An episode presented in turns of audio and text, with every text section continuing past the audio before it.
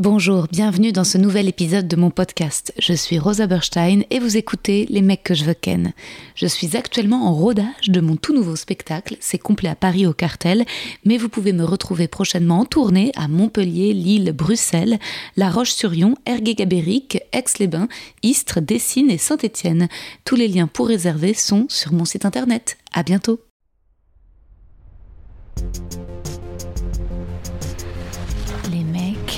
Les mecs, les mecs que je veux ken.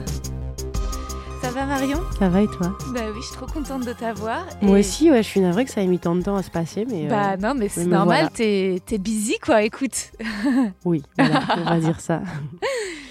Et donc je t'ai écrit un petit poème. Hmm. Quelle chance j'ai. Marion, actrice et activiste féministe. Ces deux sont tellement difficilement compatibles, en France surtout. À part Adèle Haenel et les réalisatrices du collectif 50-50, à part Agnès Jaoui, Julie Delpy, ces actrices réalisatrices ou productrices, quelles sont les célébrités qui osent vraiment affirmer leurs convictions? Ah mais trop chelou. Pardon, excuse-moi, je recommencerai. J'ai un souci avec mon... Qu'est-ce que c'est que ce délire? Pourquoi ça me fait ça? J'ai un minuteur qui se lance tout le temps. Je crois que j'ai fait une erreur. Ça, c'est comme une espèce d'énième euh, rappel de pilule alors que je baisse pas. T'es là, qu'est-ce que vous voulez remuer comme. que- euh, C'est vrai? Attends, Tu prends quoi? pas la pilule surtout? Ah, si, si, je prends la pilule. Ouais. Ah ouais, c'est pour ça. Si, si, je prends la pilule. Toi, tu prends plus la pilule? Non, non. Ouais. C'est vrai, plus depuis genre 7 ans, je crois. Ah ouais, Ouais. Putain, mais t'es avant-gardiste en tout, quoi. Ouais, de ouf. Mais oui, mais, mais, euh, vraiment parce que j'étais euh, pas. Enfin, c'était horrible, quoi. J'étais là, genre, maintenant, je vois pas pourquoi je ferais ça. Ah oui, toi, Et, tu euh, supportais pas. Tu supportais pas les Si, hormones je la Si. supportais très bien, c'est ça qui était bizarre. Mais Ouais. en fait, même mm, pour quelqu'un qui la supportait bien, j'avais des effets secondaires euh, sur le moral qui étaient dramatiques. C'est-à-dire que Ah mon ouais. corps la supportait correctement, mais mon, mon esprit, et je m'en rendais pas compte parce que j'ai- je l'ai eu dès mes premières règles, tu vois, pour que Ouais. mes règles soient moins douloureuses, pour avoir moins d'acné, dès mon premier rapport sexuel. Cette espèce de truc où c'est devenu automatique. Donc je l'ai prise pendant une dizaine d'années. Pendant une dizaine d'années, je me suis dit, bah, il n'y a pas de. Il n'y a pas de souci, il n'y a pas de Ouais. mal, Euh, ça se passe bien. Puis quand je l'ai arrêté, Ouais. parce que c'était des hormones et que ça, ça commençait à, à exister, que c'était pas bon pour la santé, je me suis rendu compte que j'étais une autre personne. Mais non. Ah si, c'était magique. Ah ouais? Ah ouais, c'était donc maintenant je conseillerais à tout le monde, même les gens qui la supportent bien, Ouais. d'essayer de voir qui ils sont, comment ils réagissent. Ouais, Cette espèce sans- de spleen que tu traînes, tu sais pas à qui il appartient, Ah. et c'est à cause des hormones. Et pourtant, j'avais pas euh, particulièrement moins de libido, j'étais pas particulièrement Ouais. plus dépressive. Juste, c'était très bizarre. J'étais comme une version hyper anesthésiée de moi. Ah. Ah, Peut-être qu'il faut que j'arrête la pilule. Ceci expliquerait cela. Ouais, non, mais je pense que tu découvriras des choses euh, Ouais. assez folles. Tu, et puis surtout, tu, te- devras être d'accord avec ton corps et à être, euh, à au moins le connaître, quoi. Et à dire, ah, d'accord. Donc en fait, même si j'ai des PMS difficiles et des règles douloureuses, je suis là, ouais, mais c'est comme ça, en fait. C'est, il y a un côté où au moins je sais. Et je sais si je décide de l'anesthésier, que c'est moi qui décide de l'anesthésier, mais que au naturel, bah, j'ai envie de buter des gens trois jours avant mes règles, ou je chiale devant des pubs pour l'iPhone euh, pendant mes règles. Et c'est pas grave et c'est très bien. Bien Au moins je sais. Le fait que tu sais, on, on me le cache pas. J'ai l'impression que j'ai toutes les infos. C'est moi qui choisis ensuite. T'as raison, tu me donnes, t'es en train de me convaincre. Alors, Vas-y. je, je, je te relis euh, la Vas-y, fin, du- la fin du poème. Tulut, tulut, tulut. De l'autre côté de l'Atlantique, les actrices américaines prenaient la sororité et le changement. Ici, c'était en chœur, un refrain apeuré. Euh, on espère quand même qu'on va continuer à être désiré. Marion, elle, fait bouger les choses. De youtubeuse à comédienne à créatrice récemment d'une série pour France TV Slash sur le sexisme ordinaire dans le rap, Marion se sert de sa notoriété pour prôner haut et fort ses idéaux, ceux d'une société plus bienveillante aussi. J'ai adoré son TEDx, où Marion, avec beaucoup d'humour et de subtilité, dénonce le harcèlement en ligne. J'ai été très touchée par le fait qu'elle dise qu'elle aurait presque aimé qu'on voit sur son visage les coups de ces milliers de commentaires, menaces de viol, de mort, pour qu'on prenne enfin son problème au sérieux. Merci Marion d'avoir été la première dénoncer cette violence, à prendre la parole quand tout le monde choisit le silence. Merci d'ouvrir ta gueule et d'être libre, inspirante. Merci de ne pas cé- concéder sur tes convictions, de ne pas les faire passer après ton désir de jouer. C'est tellement rare. Merci beaucoup. Ça me touche trop. C'est trop bien. Bah, c'est vraiment, euh, ça vient du fond du cœur. Merci. Et, euh, et c'est vrai que je vois que la plupart de, de mes amies euh, qui sont, tu vois, hyper engagées, les filles d'Hotline que tu as rencontrées, euh, en fait, si elles sont si radicales aussi au niveau de leur féminisme, c'est aussi parce qu'elles sont journalistes, elles sont pas actrices. C'est beaucoup plus rare de rencontrer euh, des comédiennes aussi engagées, quoi. T'en Ouais, c'est possible. Je, je me demande si la radicalité, elle vient. je, je sais pas, j'ai l'impression qu'il y a des types d'humains. Il y, a Mm. des, il y a des genres d'humains et il y a des genres de courage. Et je veux pas en mettre un au-dessus des autres, mais je pense qu'il y a des gens dont la, la je sais pas, la voix et, Mhm. le, et, le, et les tripes font qu'ils ont besoin de dire des choses et qu'ils savent pas se taire. Mm. Et c'est pas une question de choix. Je, je me suis jamais euh, posé cette question en me disant tiens j'ai le choix. Ou, ou alors je défends les femmes, ou alors je les défends pas et j'aurai des rôles et, et je ferai ci et ça. Je, je me suis juste vraiment c'était viscéral. J'avais besoin d'en parler. J'avais besoin de dire des Mhm. choses. J'avais besoin de dire aux autres meufs que c'était pas de notre faute en fait, que Ouais. c'était pas euh, parce qu'on était euh, particulièrement ceci ou cela, que c'était littéralement parce que le monde il était sexiste. Mais moi, je trouve ça encore plus courageux venant d'une comédienne. Parce que justement, quelque part, euh, quand t'as, euh, on est presque l'un des seuls endroits où, c'est, où, l'effet de mode ne marche pas, où en fait, ça peut encore vraiment nous porter préjudice. Ouais, mais ça nous portera préjudice, mais comme ça porte préjudice aux journalistes. Et en fait, j'ai l'impression que comme on n'a pas gagné, parce que le Mm. monde fait que quand on est une femme, on n'a pas gagné, quelle que soit la manière dont on fait les choses, on sera systématiquement critiqué. Il y a une forme de misogynie qui est tellement présente partout dans le monde que euh, euh, de toute façon, tu vas t'en prendre dans les dents quand tu es une femme et que tu fais un truc, quel que soit ce que tu fais, que tu le fasses avant. Alors voilà, on, m'a reproché de l'avoir fait avant MeToo parce qu'on m'a dit, ben voilà, en fait, si tu avais attendu MeToo, j'étais là, ben, j'allais pas attendre un scandale d'ampleur mondiale où on allait se rendre compte que toutes les femmes étaient, étaient agressées sexuellement pour décider de prendre la parole. Et en fait, c'est toujours de ta faute. C'est toujours trop tard, ou c'est toujours un peu trop tôt, ou c'est toujours mal fait, ou tu vas finalement de toute façon euh, en payer les, conséquences. Donc du coup, je me dis, dans un monde comme celui-ci, autant euh, juste dire quand j'ai besoin de dire et quand j'ai envie de dire. Mais les journalistes aussi euh, en, en pâtissent, je pense. Et puis je me dis aussi toujours... que c'est la, la seule manière que j'ai pour fédérer aussi euh, et créer un nouveau système autour de moi, tu vois. Mm. Plutôt que d'attendre d'être validé par les hommes qui vont de toute façon trouver que je suis trop ceci, pas assez cela. Ouais. Euh, si jamais j'arrive à juste dire, ah, en fait, moi, vos, vos règles du jeu, elles me vont pas, ça me Mhm. plaît pas. Je vais, je vais faire mes règles. Alors, je ne serai pas validée par vous. Ce sera triste. Peut-être que euh, les gens diront Bah non, si tu n'as pas été nommée au César, tu n'es pas une vraie comédienne. Et moi, je dirais Ouais, mais enfin, les Césars, c'est un monde avec des hommes qui décident et qui donnent des, des Césars à Roman Polanski. Donc, en fait, ça ira pour moi, merci. Mm. Et en même temps, tout le monde se dit euh, Ah, mais tu dis ça euh, juste parce que tu es amère et que tu seras jamais validée. Non, mais oui, peut-être que je serai jamais validée par eux, mais je considère pas que leur grille de lecture est la bonne et la vraie, tu vois. Mm. Donc, du coup, juste, je vais faire une autre grille de lecture dans laquelle c'est l'émotionnel qui l'emporte et, le, et, le, et la réflexion euh, individuelle. Et puis, j'aurai d'autres meufs avec moi dans, mon, dans ma nouvelle équipe et on fera un nouveau système, c'est très bien. Grave, c'est clair. Et c'est vrai que c'est. euh, Moi, j'attends ce moment avec soulagement si l'édition avec les meufs, parce que c'est naturel, en fait, tu sais, d'inviter des meufs dans mon podcast et de discuter, d'être d'accord. Ce qui est un effort pour moi, c'est de continuer à discuter avec des mecs. Mais Ah, heureusement qu'il y a dur, le ouais. podcast, sinon je le ferais pas. Ouais, c'est vrai. je te jure, c'est. Ouais, je suis d'accord. J'ai bah, Ouais. des jours où j'ai la patience, des Ouais. jours où j'ai plus la patience. Et Mm. en fait, je- le, le pire dans tout ça, c'est que j'ai passé tout mon travail. Alors, on aime bien dire que je suis une féminazie, que j'aime pas les hommes, que je Ah suis extrémiste, etc. Sauf qu'en fait, la vérité, c'est que moi, j'ai passé l'intégralité de mon travail à essayer de faire de la pédagogie.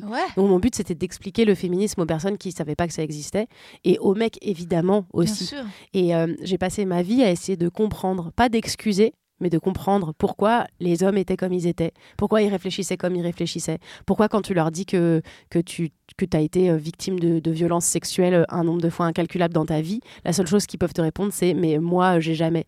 Enfin, en fait, c'est comment fonctionne leur cerveau pour qu'à un moment, avec autant d'informations disponibles, de livres disponibles, de témoignages disponibles, ils continuent de choisir la voie de je t'en supplie, donne-moi une médaille à moi individuellement Ouais. parce que j'ai j'ai pas envie de faire partie du problème, mais en même temps, j'ai la flemme de ne pas faire partie du problème.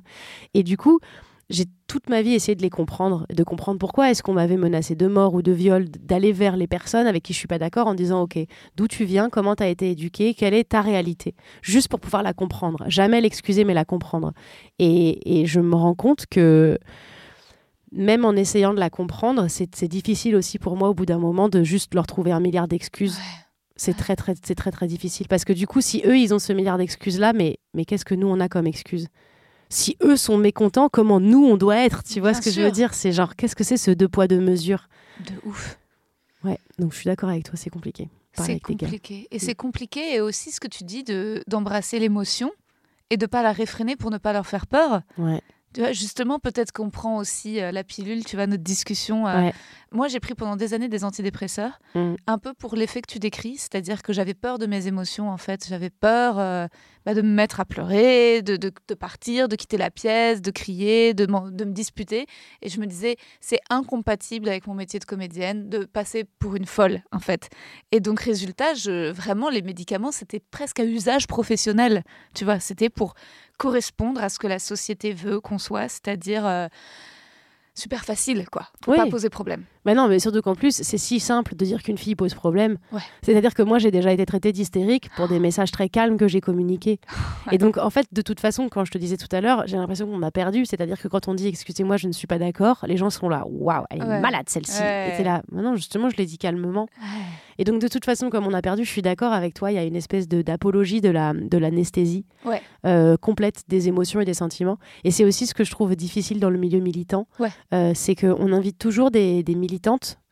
Euh, qui sont donc victimes de certaines choses et qui ont donc une espèce de colère légitime, mais qu'on va inviter pour se moquer de cette colère légitime, tandis que quand on invite des, des opposants à elle, c'est toujours intéressant d'avoir un débat avec deux personnes Mhm. qui sont pas d'accord. Mais on va inviter quelqu'un qui n'est pas touché par les problèmes. Tu vois ce que je veux dire Ouais, ouais, qui n'est pas concerné. Bah oui, donc en fait Ouais. c'est facile. On invite un homme blanc hétérosexuel pour défendre les hommes blancs hétérosexuels qui n'ont absolument rien de dangereux dans leur vie, qui n'ont euh, euh, vécu aucune agression sexuelle, qui sont juste là à être en général en charge avec du pouvoir et à dire bah nous on- ça nous ennuie que des femmes veulent, veulent des choses parce qu'après ça nous arrange pas. Et donc forcément ils ont aucune émotion Mm. pour inviter ensuite une militante féministe, probablement aussi euh, euh, qui soutient les droits LGBTQI+, et tout ce que les, les médias euh, traditionnels appellent woke de manière péjorative, alors qu'en fait c'est quelque chose de plutôt positif. Et tu prends quelqu'un qui va être forcément un peu en colère de la manière dont il est maltraité dans le monde et qui veut des, des- une égalité de liberté, de droit et de considération. Et ensuite, tu viens, euh, bah, c'est facile de critiquer les émotions. C'est facile de dire, ah là là, regardez, elle s'est énervée. Bah oui, mais en fait, prenez aussi un mec concerné, vous allez voir s'il s'énerve pas. Mais s'il lui s'énerve, ce sera probablement un leader charismatique. Mm, Ah oui, ça c'est sûr. Bah ouais, ouais. ouais, c'est toujours positif. Bien sûr. Et après, entre femmes, les épisodes avec les femmes, pour moi, c'est aussi une façon de, de questionner en toute sincérité, tu vois, la sororité. Parce que je Mm. trouve qu'on est tellement mis en compétition et, euh, et, et mise en rivalité. Et il y en a une qui va être choisie. Et je veux dire, en plus, particulièrement dans le métier de comédienne, moi, c'est encore tout un travail de déconstruction, en fait, d'accueillir les femmes et d'en faire des amies. Ouais, et de moi pas aussi. me sentir euh, rivale. Toi Bah aussi ouais, c'est Ouais. hyper dur. Mais en fait, c'est le truc le plus difficile. J'ai l'impression, quand tu découvres le féminisme, la première chose, c'est que tu, tu, tu trouves l'ennemi. Et l'ennemi, c'est la manière dont le système fonctionne. Et donc, la manière masculine dont le système a été inventé. Donc, euh, globalement, euh, d'abord, c'est euh, les, les- les garçons autour de toi qui obéissent à ce système-là et, et qui te font du mal. Puis très tard, ça vient le- la sororité. Très tard, ça vient que toi-même, tu es peut-être une ennemie aussi des autres femmes. Et tu comprends pourquoi cette histoire de il n'y a qu'une place pour une seule femme, parce qu'ils nous ont laissé qu'une seule place pour une seule femme. C'est comme filer un Goncourt une fois tous les 42 ans Mm. à un homme noir et dire, vous voyez, on est inclusif. ben non, en fait, c'est l'exception, c'est pas la règle, donc Mm. vous n'êtes pas inclusif. Laisser une place pour une femme, c'est pas inclusif. Inclure les gens, c'est considérer qu'il y a des différences, certes, qui sont là, mais que ça n'est pas des critères suffisants pour euh, exclure ces gens. Euh, et donc, euh, il y a ce truc de sororité qui arrive tard, et c'est hyper difficile parce que comme cette histoire de il y a qu'une place pour une seule femme, ça existe encore, c'est dur quand tu as une copine comédienne qui te dit Ah, j'ai eu ce rôle dans ce truc, d'être là. Bravo. Ouais, de pas penser à toi et de dire sûr. Putain, aurais-je un jour cette chance-là? Ouais. Est-ce que je mérite plus ou moins? Et parce qu'on est dans un monde qui nous a fait croire au mérite, au travail et au mérite, et que du coup on a travaillé toutes comme d'arrache-pied, on est toujours en train de se dire mais merde, est-ce que moi aussi j'aurai la chance un jour? Et encore une fois, c'est très difficile parce que tant que le monde ne laissera qu'une seule place à une seule femme, euh, on sera toutes en compétition, mais pas parce qu'on le veut bien, parce qu'en fait on sera toutes en train de se dire bah faut juste réinventer un système où il y a où il y a plus de rôles de femmes dans les fictions que de rôles d'hommes et où c'est les mecs qui sont en mode non mais moi je le veux ce rôle de mec là j'aimerais être ce mec bah ouais mais c'est voilà Ouais, puis on est tout le temps comparés les unes aux autres. Ça, c'est un truc on qui est est. interchangeables surtout je trouve Ouais. je sais pas si ça t'est déjà arrivé d'arriver dans une salle de casting et de voir euh, euh, 45 nanas qui te Hmm. ressemblent ni d'Ève ni d'Adam pour le même rôle et où tu te dis ah oui donc en fait juste parce qu'on a un vagin on est la même personne d'accord je comprends Ah ouais, au contraire, moi ça m'est arrivé souvent qu'on me parle, on m'a souvent parlé de toi pendant une période parce ah que j'avais fait la série Sam euh, sur euh, TF1 et que c'était le rôle un peu d'une punk qui a des tatouages, etc. Et donc résultat, on me montrait tout le temps des photos de toi. On me dit, tu vois, on aimerait que tu sois Marion Seclin. Et j'étais en mode, oh, euh, et, tu sais, je suis habituée. C'est pas la première fois où tu es là en tant que comédienne, on te montre une référence d'une femme plus connue que toi et on te dit, en fait, c'est elle ah idéalement qu'on a en tête. mais voilà, est-ce que tu peux lui ressembler? Et ouais, c'est schizophrénique, c'est fou. C'est absurde, surtout qu'en plus, moi, j'ai jamais passé ce casting.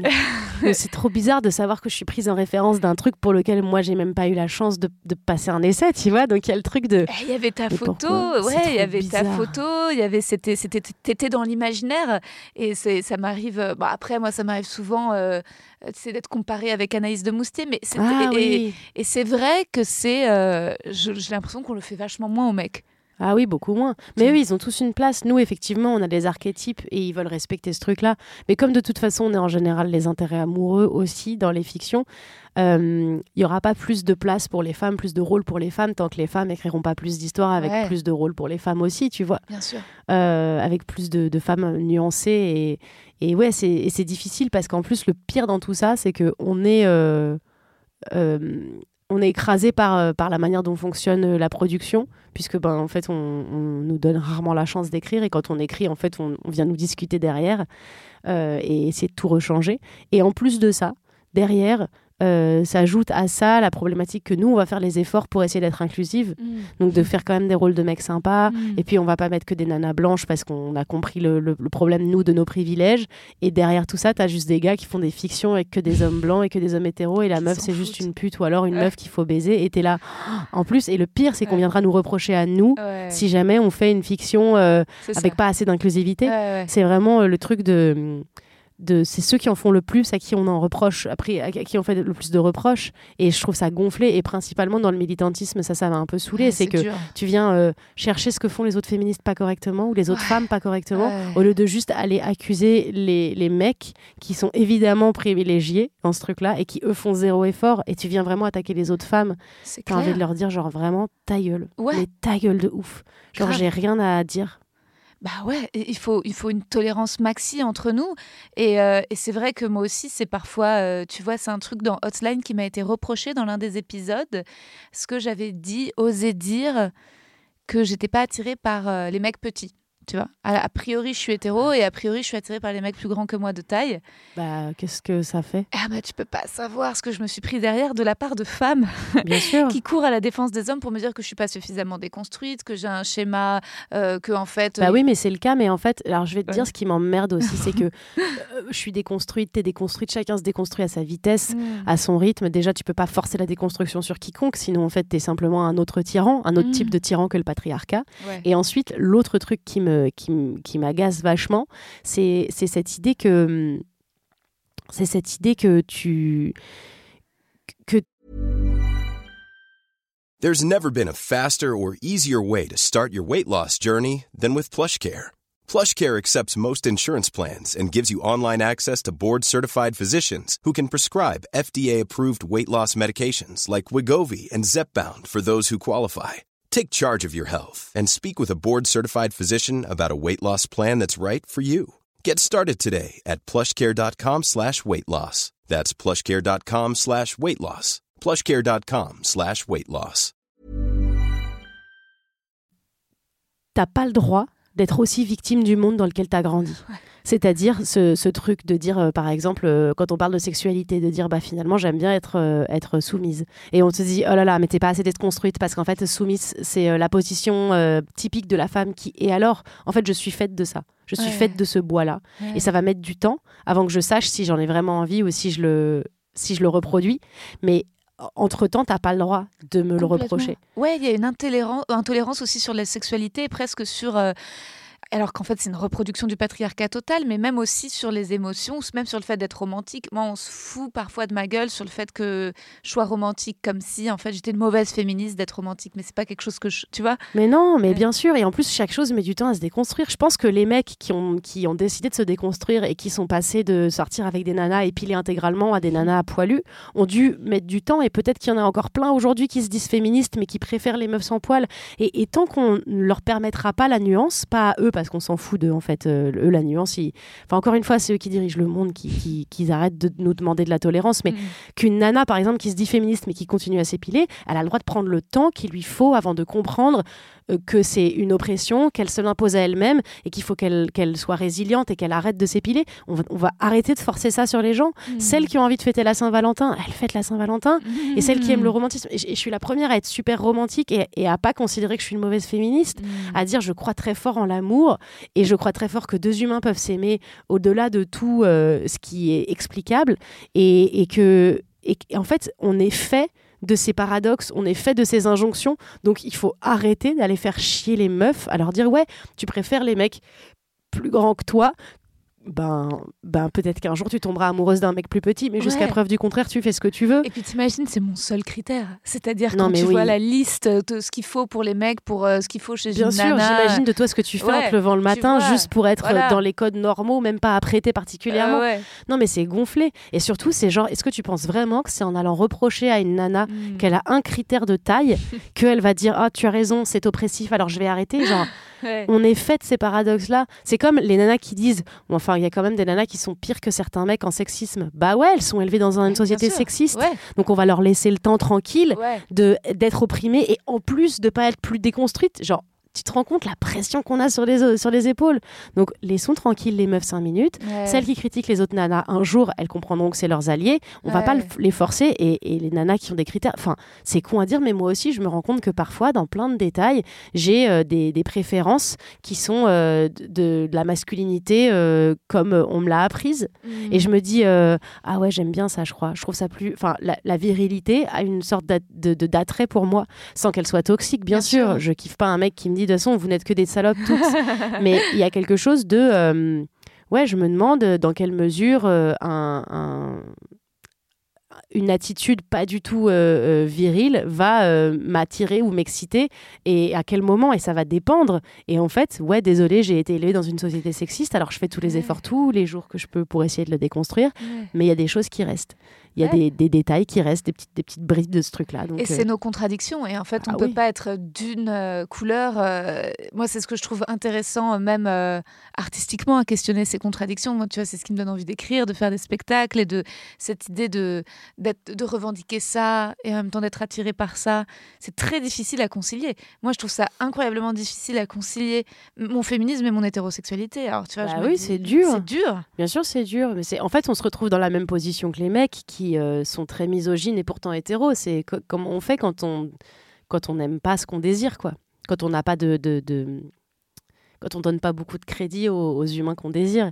Comment est-ce mmh. qu'on fait euh, la, part des choses? Mais je suis, je suis tout à fait d'accord. C'est dur à concilier et en même temps, c'est, je pense qu'il faut arrêter d'avoir honte. Il faut arrêter de shamer les, les, femmes hétérosexuelles pour le fait d'aimer les hommes. Enfin, je veux dire, on choisit vraiment pas sa sexualité. Donc il y a aussi un truc. Évidemment, il y a de la construction, mais dans la mesure où on a tous été élevés dans cette société, on peut pas tout effacer et tout recommencer en ayant un équilibre de choix ou décider de, de, renaître dans un autre endroit, être élevé dans la forêt, loin de la société et voir vraiment ce qu'on aurait pu choisir, tant qu'on ne peut pas faire ça, bah en fait, on, faut arrêter de nous, nous, faire chier en fait. Grave. Et ce que tu dis sur les qualités viriles, c'est étonnant parce que finalement, euh, c'est aussi un peu ce que j'apprécie chez les femmes. Bah ouais, moi aussi. Tu vois moi aussi, j'adore la virilité chez les femmes. Finalement, il y a un truc derrière, mais c'est aussi c'est normal. On est dans un monde où on nous a euh, enjolivé ce truc-là. On nous a dit que les qualités masculines étaient vraiment super. Donc du coup, forcément, aujourd'hui, on se réveille, on se dit ah, tu vois, par exemple, être courageuse, c'est trop stylé. Puis très vite, on se rend compte que les hommes eux-mêmes sont pas très courageux. Donc on se dit ah, mais est-ce que finalement, c'est pas une qualité féminine, le courage mmh, mmh. Est-ce que finalement, le courage et la résilience et la résistance, c'est pas un truc de femme Bah si, en fait. Mmh, et du coup, c'est drôle. Enfin, moi, je vois ça. J'ai plein d'amis qui sont qui ont, sans s'en rendre compte, une différence de considération pour mhm. les hommes. Et en même temps, je peux pas les blâmer parce que je me dis, ben, dans un monde où on t'a dit qu'il y avait que les hommes qui avaient de la valeur et que les femmes, c'était des, personnes bêtes à qui tu pouvais pas donner de crédit, enfin, évidemment, je comprends les mecs qui aiment les mecs. Il y a un côté, euh, bah oui, c'est normal. Parce que euh, là où le féminisme est brillant aussi pour les hommes hétérosexuels, c'est que ça, ça leur permet enfin de mettre le genre qui les attire sur, euh, à, leur, à leur niveau et décider d'avoir une meuf qui peut leur apprendre des choses, peut les tirer vers le haut, peut être plus intelligente que potentiellement, plus ambitieuse, réussir correctement et avoir cette espèce de truc de moteur comme on a dans l'amitié. C'est-à-dire que comme on se considère comme égaux, on s'entraide. C'est à un moment, je rame pour toi, ensuite tu rames pour moi, puis un moment, on rame ensemble, puis un moment, personne et c'est génial, cette relation équilibrée. L'avantage pour les mecs hétérosexuels, c'est que l'égalité, ça les pousserait à considérer leur nana comme des, comme des mecs comme les autres Mm. et à leur donner autant de légitimité. Et ce serait génial, t'imagines, estimer la personne avec qui tu sors, avoir de l'estime pour ta copine, sachant qu'il y en a plein des mecs qui n'ont finalement pas d'estime pour les meufs avec qui ils sortent. Ah ouais, du tout. Il y en a plein. ouais, il y a un besoin de domination qui est Mais terrible. ouais, et puis même, ils sont incapables de voir que ces êtres humains sont... sont ils refusent de le, de le voir. Ils sont eux-mêmes dans la position condescendante sans même la déconstruire. Et donc, du coup, c'est c'est même pas une question de, de volonté. Moi, j'ai été avec des gars qui refusaient de voir, Ouais. tu sais, à- à Mhm. qui je pouvais parler, développer une pensée, qui m'écoutaient en faisant Mhm et qui se sentaient tellement supérieurs à moi naturellement, qui venaient me paraphraser juste derrière en ayant la sensation qu'ils venaient d'inventer ce que je venais de dire. Ou qui euh, avaient ce truc un peu condescendant de. euh, de bah. Euh, si je fais plus d'argent, c'est parce que j'ai un métier de gonzesse ou un truc un peu, euh, un peu, Ah, un peu ouais, décrédibilisant. ouais. Ou alors s'ils font plus d'argent mais que j'ai plus d'ambition, c'est quand même rassurant pour eux parce qu'ils font plus de thunes. Et tu sais, ils vont pas voir, ils vont même pas pouvoir te per- te- t'apercevoir. Ils ont pas un champ de vision assez large pour, euh, pour apercevoir ce que t'es. Ouais, ouais, je vois Ouais, pour se rassurer, parce que ce serait con, t'imagines? T'imagines le genre dont on leur a dit depuis leur naissance qu'on était des sous-daubes, qu'on était moins intelligentes, qu'on était que là pour être jolie, qu'on n'allait jamais être en compétition avec eux parce qu'on était inférieur en tout. Imagine un jour on se met à les dépasser en tout. Hmm. T'imagines ce que ça veut dire d'eux? Ouais, il y a ça. Et il y a aussi, euh, en effet, ce truc des, des rapports amoureux, de l'injonction au fait que oh, eux, tu as l'impression qu'il y a, c'est une, une- il faut tout le temps accumuler les conquêtes et voir, il n'y a pas une meuf bonne qui peut pas passer sous leur radar. C'est-à-dire que, tu vois, ça, c'est un truc aussi où tu es avec un, un gars et puis il scanne tout. Et tu es là, mais donc, enfin, comme un- c'est étonnant de te dire. euh, bon, résultat, alors, euh, moi, c'est, moi, c'est dans les débats dans lesquels je suis parce que je, je sais que j'ai pas mal d'amis qui sont. euh, qui sont polyamoureux parce que justement ils pensent qu'il ne faut pas réfréner le, le désir et qu'il faut laisser ça ouvert. Mais moi parfois je me dis que j'aimerais bien que le désir des mecs soit un peu plus fermé. C'est-à-dire ça veut pas dire que je... Tu vois je suis tout à fait d'accord Ouais. avec toi. J'avais un truc avec un ex. En fait, c'est sur la jalousie euh, féminine, entre guillemets. J'ai mis des années à la déconstruire, la mienne. J'ai déjà été dans des relations polyamoureuses, donc je vois euh, ce que c'est, ce que ça représente. Je comprends très bien la théorie de ce truc-là. Puis il y a des phases où je suis un peu moins alignée avec moi-même, et donc du coup, j'ai, j'ai plus de, je suis plus jalouse parce que je suis moins en sécurité toute seule. Euh, Il y a effectivement ce truc euh, de euh, quand tu regardes j'avais un, un ex, du coup, on, regard- on était sur Tinder de temps en temps, on regardait. Et en fait, les nanas qui likaient, Ouais. elles étaient tellement différentes et loin de moi. Elles étaient tellement dans une autre vibe totale que je me disais, mais pourquoi, du coup, tu sors avec moi? C'est trop bizarre. C'est pas comme si euh, je voulais dire, t'as un style, faut que tu restes à ce style-là, mais t'as raison. Il y a ce truc de, moi, pour avoir envie de coucher avec quelqu'un, il va me falloir un certain nombre de critères qui sont quand même relativement compliqués Ouais. qui doivent concerner que moins de 10% de la population Ouais. mondiale, tandis que j'ai l'impression qu'à 80%, ils sont d'accord. Ouais. En fait, les critères, c'est avoir un vagin, respirer de l'air. Être consentante. Ouais. Et t'es là, bah ouais, mais d'accord. Ouais. Enfin, et je suis Ouais. d'accord avec toi, si leur désir était un peu plus fermé, si eux-mêmes, ils étaient un peu plus exigeants, Mm. effectivement, on, on aurait moins la sensation d'être interchangeable aussi dans nos relations amoureuses et sexuelles. Complètement. T'as pas cette sensation-là, parfois, que c'est toi ou une autre, celle qui est disponible, finalement, bah, et t'es oui, là. oui. Mais du coup, pourquoi moi? Ah bah. C'est c'est clair, c'est clair. J'ai j'ai rarement l'impression d'être vue ou d'être aimée pour qui je suis. Euh, J'ai l'impression que, que, en fait, eux ne jugent quand même qu'à 90% sur l'apparence physique, alors que moi, ça va être vraiment la personnalité. Et d'ailleurs, c'est rare, euh, tu vois, parmi tous les mecs euh, avec qui j'étais, ils sont pas tous traditionnellement beaux ou même pas beaux, ou tu vois, alors ils sont grands, mais tu Ouais, vois, pareil. alors Ouais. que, Moi, même pas, euh, ils sont même pas grands. pas forcément. Parce que Et je suis ouais. grande quand même. Donc, moi, je, moi, je sais que ça a été un critère quand j'étais ado, d'être plus Mhm. grand que moi, parce que je pensais que c'était protecteur et c'était super. Et en fait, euh, très vite, je suis tombée amoureuse de, de- de- des mecs. Euh, pas grand. Et je me suis dit, Mhm. ah, en fait, je m'en fiche, je crois. Hmm. Mais oui, c'est parce que je suis une fille très grande aussi. Donc, euh, quand tu fais 1m77 et que t'es une nana, très vite, les mecs, ils, ils font ou ta taille ou ils sont plus petits, quoi. Hmm. Mais je suis d'accord avec toi, ouais. Ils sont pas dans les critères de beauté. Ils sont dans autre chose qui me touche, le charisme, la personnalité, enfin, Mm, mm. un truc qui a rien à voir. Ouais, ouais, c'est c'est décourageant. Mais euh, et aujourd'hui, qu'est-ce qui, qu'est-ce qui fait que tu tombes amoureuse de quelqu'un alors? Je sais pas. Je sais pas parce que c'est compliqué. Je me suis vachement déconstruite aussi au sujet de l'amour hétérosexuel et homosexuel et le fait que je sois bisexuelle mais en même temps pansexuelle et en même temps que j'en ai marre de devoir trouver une étiquette et une case dans laquelle me ranger. Euh, mais que je peux tomber amoureuse d'individus et.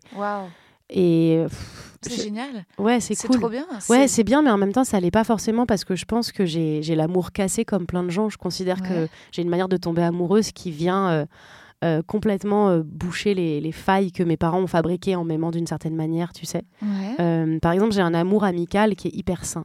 Ouais. J'aime les gens pour exactement ce qu'ils sont et je veux juste leur bonheur et j'ai aucune jalousie, ça ne me provoque aucune euh, sensation toxique dans mon ventre. C'est juste des gens qui me rendent heureux et si on se parle pas pendant six ans bah, et qui sont heureux et c'est pas, enfin rien n'est grave, tu vois, tout est léger, tout est discutable, tout est ouvert. Par contre, quand je tombe amoureuse de, de- du sentiment amoureux de l'amour, j'ai vachement plus cette sensation que je vais chercher des personnes qui vont être un peu dures avec moi, Hmm. qui vont être un peu exigeantes, qui vont avoir du mal à voir qui je suis et à considérer mon intelligence parce que bah, justement j'ai ce truc, qui vont me trouver jolie et, et moi bizarrement je suis tout le temps en train de dire je suis pas jolie, je veux pas être jolie, j'en ai marre d'être jolie, je veux pas être jolie, je veux être attirante autrement, je veux que ce soit pas mon apparence qui t'attire, je veux que tu sois fière de, de- de sortir avec moi pour tous les autres atouts que je peux avoir Bien sûr. qui sont euh, euh, mon ambition, ma créativité, euh, mon désir de faire bouger les choses, je sais pas. Et, et en même temps, je vais chercher des gens à qui je plais physiquement. Euh, je vais chercher des gens qui vont être un petit peu pas simples à, à convaincre. Et, Mm. et donc ouais, je vois que j'ai l'amour un peu cassé parce qu'en fait, plus ça me plus ça me met une sorte de boule dans le ventre, plus j'ai l'impression de devoir me battre pour l'avoir, plus j'ai l'impression de devoir faire des efforts pour l'avoir, plus j'ai l'impression que ça a de la valeur. Et ça, je le vois bien, mais j'arrive pas encore à ne pas le faire. Donc, ce qui va faire que je tombe amoureuse, moi, de l'autre, c'est que j'ai passé des années à justement essayer de voir la singularité dans les gens, de voir leur altérité, de voir ce qui fait qu'ils sont eux, et, accepter et voir ça et dire ça fait partie de, du tout que tu es, et c'est pour ça que je t'aime. Moi, j'ai besoin de gens qui, qui ont un regard sur le monde qui soit différent. Hmm. J'ai besoin de gens qui sont capables de réfléchir. J'ai besoin de gens qui sont pas forcément, enfin, c'est pas une intelligence euh, universitaire dont je parle. Hmm, bien sûr. Je veux juste dire des gens qui, quand ils me racontent leur euh, vision des choses, savent se questionner et avoir un peu tous les points de vue en même temps, mais en choisir un quand même. Hmm, Je hmm, sais pas, il y a un truc. T'as besoin d'être impressionné. Et c'est Ouais. étonnant ce que tu dis, c'est c'est intéressant qu'en gros, finalement, euh, ce qui peut t'attirer chez un homme ou chez une femme, euh, cette apparente dureté, ça, ça- ça- finalement, ça va être la même chose? Ouais. C'est fou, ouais. Ouais, c'est ça. Bah, ça me console un peu, dans le sens où je me dis merde, moi je souffre de, me- de mes relations hétéro et de, en effet, je suis comme toi, de, tout- Ouais. de, de- choisir des mecs qui sont durs avec moi. Et je me dis, mais ça se trouve, j'aurais des relations avec des femmes, je prendrais exactement les mêmes. non, c'est pas exactement la même chose parce que le rapport de force, il est pas le même. Il n'y a pas la même besoin de domination. Les femmes sont beaucoup moins aussi. euh, c'est quand même. Enfin, je, je me sens, même s'il y a euh, justement cette rivalité féminine dont tu parlais, je me Mhm. sens quand même dix fois plus en sécurité avec des femmes qu'avec des hommes. Euh, plus, et plus je grandis, plus c'est le cas. Donc il y a quand même beaucoup moins de manipulation et de choses désagréables. Maintenant, Mhm. les femmes sont aussi des humains élevés sur la Terre et donc avec des fêlures et des, et des petites euh, brisures à des endroits. Et c'est pas, il n'y a pas un genre pour rattraper l'autre. C'est ça qui est malheureux. Mhm. C'est qu'on aimerait trop qu'il y ait une solution à Ouais. l'amour sain. Et en fait, il n'y a pas vraiment de solution à l'amour sain. On a toutes et tous peur de certaines choses. Et donc, on va toutes et tous projeter sur l'autre. Et on a des insécurités et c'est difficile.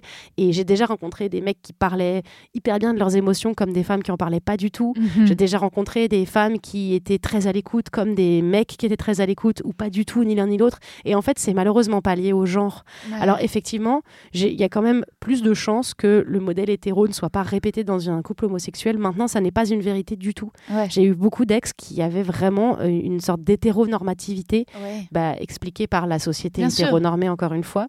Et où, du coup, c'est hyper compliqué de te dire, je vais réussir à partir de zéro parce qu'on n'a pas de modèle. Parce qu'en fait, si on a un modèle, Bien sûr. et c'est difficile, et, et les, les problèmes sont les, sont les mêmes, bien sûr. Moi, Ouais. je, je sais que cette espèce de besoin d'être protégée, comme Mhm. si j'étais pas assez forte toute seule, et donc j'ai besoin de quelqu'un qui se considère comme supérieur à moi pour pouvoir avoir la protection, etc. J'ai pu avoir euh, cette attitude avec des garçons comme avec des filles. Ouais. Ce truc de ah attends, je, suis euh, petite et fragile, faut, faut me protéger.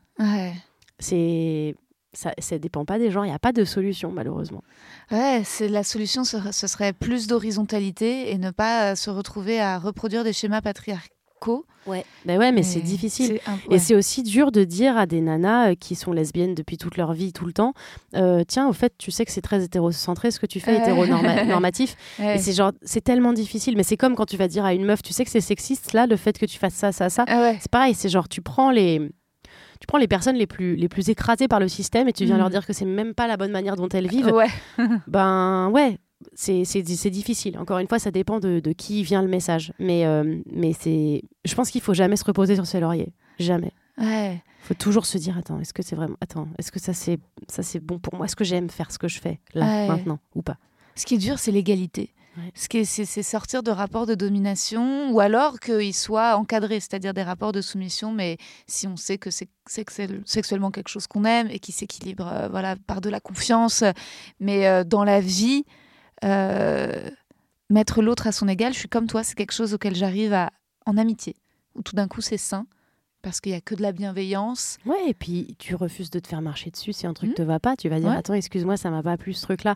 En amour, j'ai hyper peur de dire non, ça me va pas Mm. parce que j'ai peur que l'autre fasse OK, ben en fait, on se quitte si c'est pas mais si c'est pas mes raisons. Et en même temps, encore une fois, euh, ça vient aussi d'une espèce d'habitude de, euh, punish- de punition. De euh, à chaque fois que euh, tu, tu me poses tes limites en amour, j'ai l'impression d'avoir toujours été punie pour avoir eu des limites. Et pareil dans le taf, tu sais, quand je te dis qu'on me traite d'hystérique alors que j'ai juste dit non, en fait, ça me va pas, il y a cette sensation sans cesse qu'il y a un backlash même, in- même euh, intime. Sais, le backlash, euh, tu connais le concept du backlash?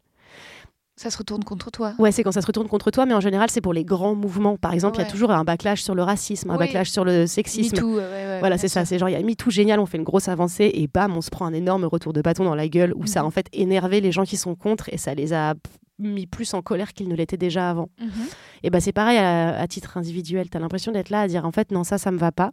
Et au lieu que la personne se remette en question et dise ah, pardon, ok, Mhm. euh, elle va encore plus te le Ah faire bah oui. payer derrière. Ah ouais, c'est clair. Et, et c'est c'est un problème énorme pour tout ce qui est euh, problème de harcèlement sexuel et de, et de harcèlement moral. C'est que tu finis par avoir le courage de parler et tu as un backlash énorme. Ouais, Tu as énorme. toujours un backlash. En fait, quand tu es une meuf ou quand tu es une personne dans le système patriarcal et que tu es opprimée et que tu vas oser dire quelque chose, faire quelque chose, tu sais que ça va te retomber dans la gueule. Ah bah les victimes, Que jamais c'est tu. Ouais.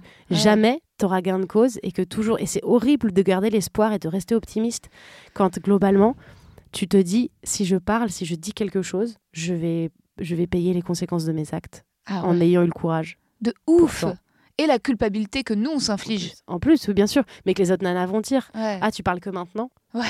Ah ou ouais. alors euh, ah tu l'as pas fait de la bonne manière. Ah mais il fallait aussi mais tu desserres ta cause et oh là là c'est jamais correct. Mais rendez-vous compte de la de la métaphore quoi. C'est quelqu'un nous marche dessus et c'est nous qui avons mis notre visage sous leurs pieds. Quand tu dis pansexuel, ça veut dire que c'est l'esprit de la personne?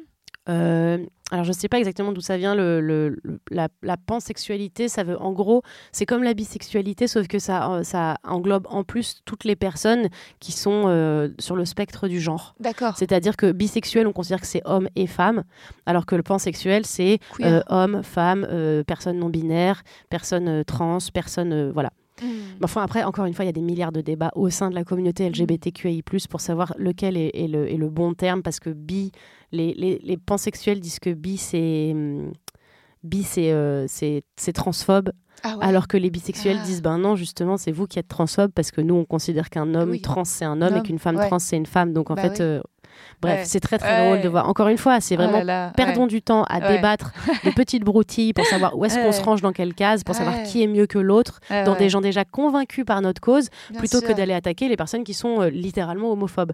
Voilà, vraiment perdons bien du temps. Ouais, Voilà. C'est clair. Ah ouais, ouais, ouais. Ah bah j'ai, je l'ai aussi ce, ce backlash avec avec mon podcast du fait de parfois qu'on me reproche d'employer les termes mec ou meuf et il y a aucune intention transphobe derrière. C'était juste un terme familier un peu facile, un peu simple. Mais ensuite, euh, moi, ça m'intéresserait. Et j'ai déjà reçu des personnes non binaires dans le podcast. J'ai reçu euh, Charlie Chi qui était qui voilà qui Mhm. le revendiquait être non binaire, mais qui, le disait très simplement et qui l'est même pas tous les jours. En fait, ouais, c'est toujours très compliqué. Ouais, c'est ça. Et encore une fois, c'est horrible à dire parce que je sais que ça demande de sortir de sa condition. Mais moi, j'étais mécontente d'être une femme et de pas avoir euh, le droit à la parole. Du coup, j'ai pris le droit à la parole. J'ai payé les conséquences de mon droit à la parole. Aujourd'hui, tu pourras me trouver un milliard de privilèges qui font que j'ai pu faire ça. Mais c'est juste parce que tu veux te trouver des excuses. C'est ce que je dis souvent. C'est quand tu veux trou- te trouver des excuses pour pas euh, euh, faire ce, que, ce qui te semble juste, tu Mm. trouves des privilèges aux autres. Ah oui. Ouais, mais c'est facile pour lui ou Mm. c'est facile pour elle parce que elle, elle a est ça, blanche, lui, a elle est ça. belle. Voilà, Ouais. exactement. Mm. Donc, ok, très bien, j'ai un milliard de privilèges qui font que j'ai pris la parole, mais j'ai quand même pris la parole aux dépens de mon existence. Et encore aujourd'hui, j'ai été menacée de mort et de viol assez de fois pour te dire que ah, super, j'ai beau avoir plein de privilèges, je suis quand même pas passée à travers les mailles du filet. Donc aujourd'hui, j'ai envie de dire, je suis d'accord qu'il y a énormément de problèmes d'inclusion dans plein d'endroits, mais encore une fois, c'est, c'est, ça demande un, un... Si t'es pas contente avec le monde comme il est, il faut faire quelque chose toi. Parce que Mm. moi, il est hors de question que sur mon épitaphe, il y ait écrit euh, Oh là là, euh, sa vie, elle était difficile alors elle a rien fait. Mm. Tu vois? J'ai pas Yeah. envie. Genre, ouais, il y a un constat. Le monde est fait par des hommes blancs hétérosexuels. C'est très, très difficile de faire sa place et d'être entendue et d'être heureuse. Mais moi, je veux pas m'arrêter à ça et j'ai surtout pas envie de devenir une victime de ce truc-là. Donc, je vais tout faire pour ne pas en être une victime et j'ai envie de dire à toutes les personnes qui se sentent pas à l'aise dans ce monde-là de, de créer un monde dans lequel ils se sentent à l'aise. Et c'est con à dire, c'est difficile, je sais, et tout le monde, enfin, je, je sais que ça va m'être reproché de dire aux gens, ouais, mais c'est facile pour toi, toi tu peux dire ça. Mais en l'occurrence, je, je, je pense que c'est important de faire de la pédagogie encore aujourd'hui. Au quotidien, je, je parle de féminisme avec des gens qui se rendent pas compte que ça existe le double standard et qui me Ouais. disent oui, mais non, mais aussi il y a des hommes qui, et je suis là, ah, Ouais. ok. Bah, et en comment fait, tu fais pour te protéger? Et comment tu fais pour euh, aussi euh, mettre un mur dans le sens où aujourd'hui, euh, c'est-à-dire que le, la haine, c'est aussi euh, pas transformé. J'imagine que t'en voilà, t'en subis aussi, mais tu as aussi tellement de gens euh, qui t'aiment et qui attendent quelque chose de toi, qui doivent te solliciter, enfin comme moi qui te demande de venir à mon podcast. ouais. Comment tu fais aussi pour mettre des limites, pour dire bah en fait ça, voilà, c'est quelque chose que je pourrais pas faire, ça, c'est quelque chose que tu vois, c'est dur, non? Ouais, c'est difficile. Après, j'ai en ce moment, je traverse une phase un peu difficile au niveau moral, et donc c'est l'avantage aussi, c'est que j'ai plus de culpabilité. Tu sais, quand t'es pas bien et que tu tu t'es triste et que tu te dis que peut-être que la vie n'a pas beaucoup de sens finalement. L'avantage, c'est que tu te mets à faire un tri très naturellement et tu te mets à dire en fait, je vais pas le faire à des Mhm. gens et, et à pas culpabiliser derrière parce que tu sais que tu te protèges et que tu te fais du bien. Donc je dirais pas aux gens attendez d'être dans un somme monstrueux, vous verrez. Mais euh, non, c'est. Déjà, j'arrête d'éduquer les gens euh, quand euh, c'est pas des gens qui valent entre guillemets la peine. Genre, euh, je vais en discuter avec mon grand-père ou avec des personnes euh, qui sont proches de moi. Mais, en soirée, tu sais, ce truc de parler de sexisme en soirée, maintenant je le fais plus. Quoi. Ça, me- ça me fatigue. Je suis là, non, je dois rien à personne. Mm. Et en plus, le pire, c'est que cette image publique féministe Mm. m'a valu plein de gens qui, tu sais, dans la soirée, vont faire et alors, alors, tiens, la féministe vient. Ouais. Et t'es là, genre, ah ouais, mais en fait, je t'explique, je te dois rien. Ouais. Je te dois pas de t'éduquer. Ouais. Et, euh, et je, genre, ça te fait rire. Peut-être parce que toi, tu subis pas ça tous les jours, mais moi, là, j'ai pas le temps. En fait, je suis en, je suis en week-end. Donc, non, Bah merci. ouais, bien sûr. Et, euh, et ouais, non, pour les, pour les gens qui me sollicitent euh, je, je- de manière positive, c'est toujours un, un- un vrai. C'est toujours très agréable parce que c'est des- Ouais. c'est des, c'est des conversations intéressantes, intelligentes, qui, qui permettent de, de, de, de tirer des fils de pensée que j'aurais peut-être pas eu l'occasion de tirer. Donc, euh, je, je fais vraiment au feeling. Et quand je dis au feeling, je veux dire, j'ai vraiment un- une, forme d'instinct où je me dis, tiens, ça, je vais le faire pour une bonne Mm. raison. Ça, je n'ai pas envie. Je vais pas le faire. Voilà. ouais. Et pourquoi ce somme en ce moment? C'est l'hiver ou il y a un... Je sais pas, j'ai du mal à me l'expliquer aussi. Ça fait depuis le mois de mai que ça dure. Ok. Euh, j'ai été mise sous antidépresseur et c'est la première fois de mon existence que j'ai une aide, euh, une aide euh, chimique Mhm. pour euh, être contente. Et je sais pas si c'est. J'ai eu le Covid en avril, donc je sais pas si c'est, tu sais, un, un contre-effet, parce Ouais. qu'on a parlé pas mal des, Ouais, des, des Covid longs. ouais, des Covid longs et des, des- des aspects neurologiques que le Covid a laissé, Mhm. euh, ou si c'est dû à mon évolution personnelle et là où je dois aller, là où je Mhm. dois être. Euh, c'est cool parce que ça dure depuis assez longtemps pour que maintenant j'arrive à voir le verre à moitié plein de ce qui m'arrive. Mais c'est la Mhm. première fois que ça m'arrive. J'ai jamais été sujette ni à la dépression, ni à, la, à des phases de, de, de tristesse ou de choses comme ça. Et là, ouais, j'ai vraiment touché un niveau de. C'est même pas de l'anxiété, c'est juste de la tristesse et de la, du, du questionnement existentiel sur euh, qu'est-ce qui me donne vraiment envie de me lever le matin. quoi. C'est comme si je Mhm. cherchais le, le prochain grand pas et comme si je regardais tout ce que j'avais fait en me disant mais j'ai pas euh, euh, je me suis j'ai beaucoup perdu de temps en fait. Perdu de temps de d'émotion d'énergie à faire des choses qui en valaient pas trop la peine. J'ai perdu du temps dans des conflits j'ai perdu du temps avec des colères avec des haines et des choses où je me dis genre mais qu'est-ce qui reste vraiment à la fin? Et c'est trop bien en fait comme moment parce que voilà ça me une permet transition. voilà, ça me permet de faire le tri aussi et de me dire, euh, ok, c'est pas comme ça que j'ai envie de militer. J'ai pas envie de militer comme ça, ça marche pas, j'ai pas envie. Euh, de plus aussi être dans la comparaison, puisqu'en fait je suis fatiguée d'être dans la comparaison, de plus avoir de choses qui me, Plus être dans la comparaison. bah, avec les autres femmes ou avec Mhm. les autres gens, juste de me dire, euh, pff, ouais, moi non, moi j'ai pas envie. Tu penses que donc c'est donc une souffrance liée aussi au métier d'actrice? Je sais pas, je sais pas, mais en tout cas, c'est une souffrance liée aux métiers qui passionnent, aux métiers qui te font, te, te- te- qui te font avoir un, un truc dans le ventre qui gronde. Et le fait de plus l'avoir là, ça me fait me dire, euh, ouais, je sais pas ce que j'ai vraiment envie de faire. Les derniers castings que j'ai passés, par exemple, j'étais pas, j'avais pas très envie d'être prise et j'étais pas Mhm. prise et j'étais pas triste. J'étais pas en mode, oh non, j'ai vraiment trop envie de jouer dans ce truc vraiment médiocre sur France 2. non, mais tu vois, ça, ça, me- ça remet aussi les choses dans leur contexte. En fait, c'est si rare les castings des rôles Ouais, super compasses où bien vraiment on a les boules de pas être prise Ouais, où là on est là, ah c'est trop bien, j'ai vraiment hâte d'être l'intérêt amoureux de ouais, n'importe qui sur n'importe quelle euh, chaîne. Euh, c'est frustrant et en même temps il y a une part de moi où je suis là, bon, pff, ouais, euh, à quoi bon ouais. Et euh, Peut-être réécrire tes projets et te Ouais, focaliser là-dessus et ne plus être. euh, ouais, en fait, faire vraiment ce qui me rend heureuse, Mm. de la même manière que je pense que tu as dû t'en rendre compte aussi. Quand on veut être comédienne, au début on croit qu'on a envie d'être comédienne et de jouer dans des choses qui sont reconnues et vues. Puis à un moment on est toute seule chez nous et on lit une réplique qu'on adore à des amis, par exemple. mm, ou toute seule dans notre douche. Et en fait, ça nous procure un plaisir qui est exactement le même que quand on joue dans un truc qui est vu par des Mhm. millions de gens. Et on se rend Ouais. compte que le plaisir, il vient de jouer, ouais, pas de jouer ouais, devant des autres, pas de jouer pour, juste de jouer, juste d'être seul chez toi et de lire cette réplique de Cyrano de Bergerac et de te dire, Mhm. mon Dieu, qu'est-ce que j'aime la dire, qu'est-ce qu'elle est bien dans ma bouche, qu'est-ce que ça me fait plaisir. Et donc, ce- je voudrais retrouver ce plaisir simple. C'est-à-dire que si mon plaisir, il est d'écrire, pas forcément d'écrire des choses pour qu'elles soient produites, mais juste de les écrire. Ouais, tu pour vois. que ça Et comme, comme j'ai- trouvé le plaisir de lire toute seule des poésies, Mm. de lire à voix haute chez moi et de me dire mais c'est ça que j'aime Ouais, faire. c'est doux.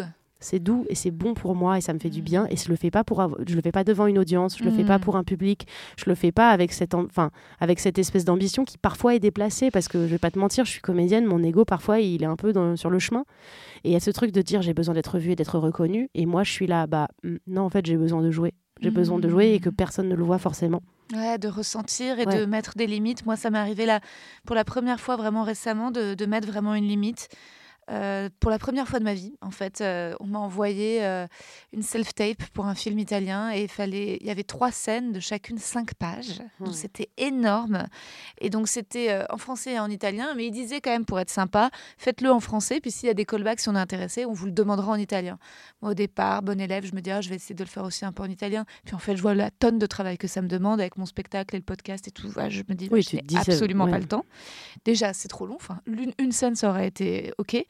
Donc, j'apprends les 15 pages de texte. Je demande à ma mère de me donner la réplique. Je filme, etc. J'envoie, tu sais, le oui transfert où il te Mm. demande et tout machin. Et le soir où j'envoie, il y a l'assistante de mon agent qui appelle et qui dit Ah, Rosa, on a reçu ta tape, c'est super. Je dis Ah, cool, merci. Ça m'a pris du temps. Elle me dit Ouais, en fait, on a oublié de te demander. En fait, il faudrait aussi une présentation en italien. Et j'ai dit non. Elle me fait Comment ça, non? Je dis Bah non. C'est fini. J'ai dit c'est fini, j'ai passé deux journées entières et j'ai plus le temps. En fait, demain j'ai d'autres choses à faire, après-demain j'ai d'autres choses à faire, et après après-demain j'ai d'autres choses à faire. En fait, ma semaine, j'ai un- j'ai donné le temps que j'avais à donner sur ce projet, et je peux pas donner plus de temps parce que en fait, pour le pourcentage que ça marche, ce temps-là, je le donnerai pas. C'est très gonflé ce truc de rapport de force.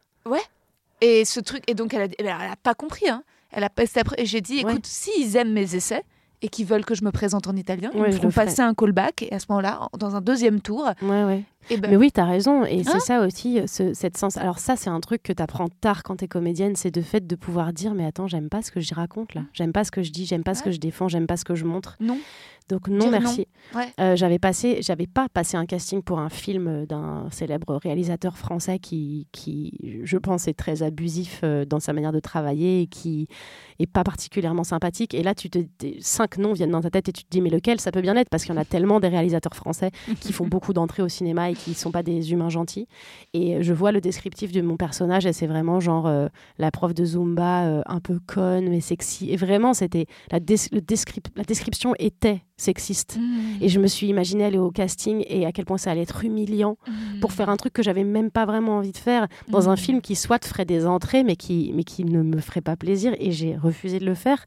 Et c'était la première fois où je me suis dit c'est fou de nous avoir fait croire en plus aux femmes parce qu'il y a moins de rôles féminins quand même intéressants Mhm. que on n'avait pas de choix Ah, qu'on et qu'on allait toutes obligées de jouer. Ouais. Et du coup, c'est ce truc de dire, et si je, tu sais, c'est ce truc qu'on se donne comme excuse au début, c'est oui, mais si moi je refuse, une autre l'acceptera et donc ça Ouais. changera pas le Bah système. oui.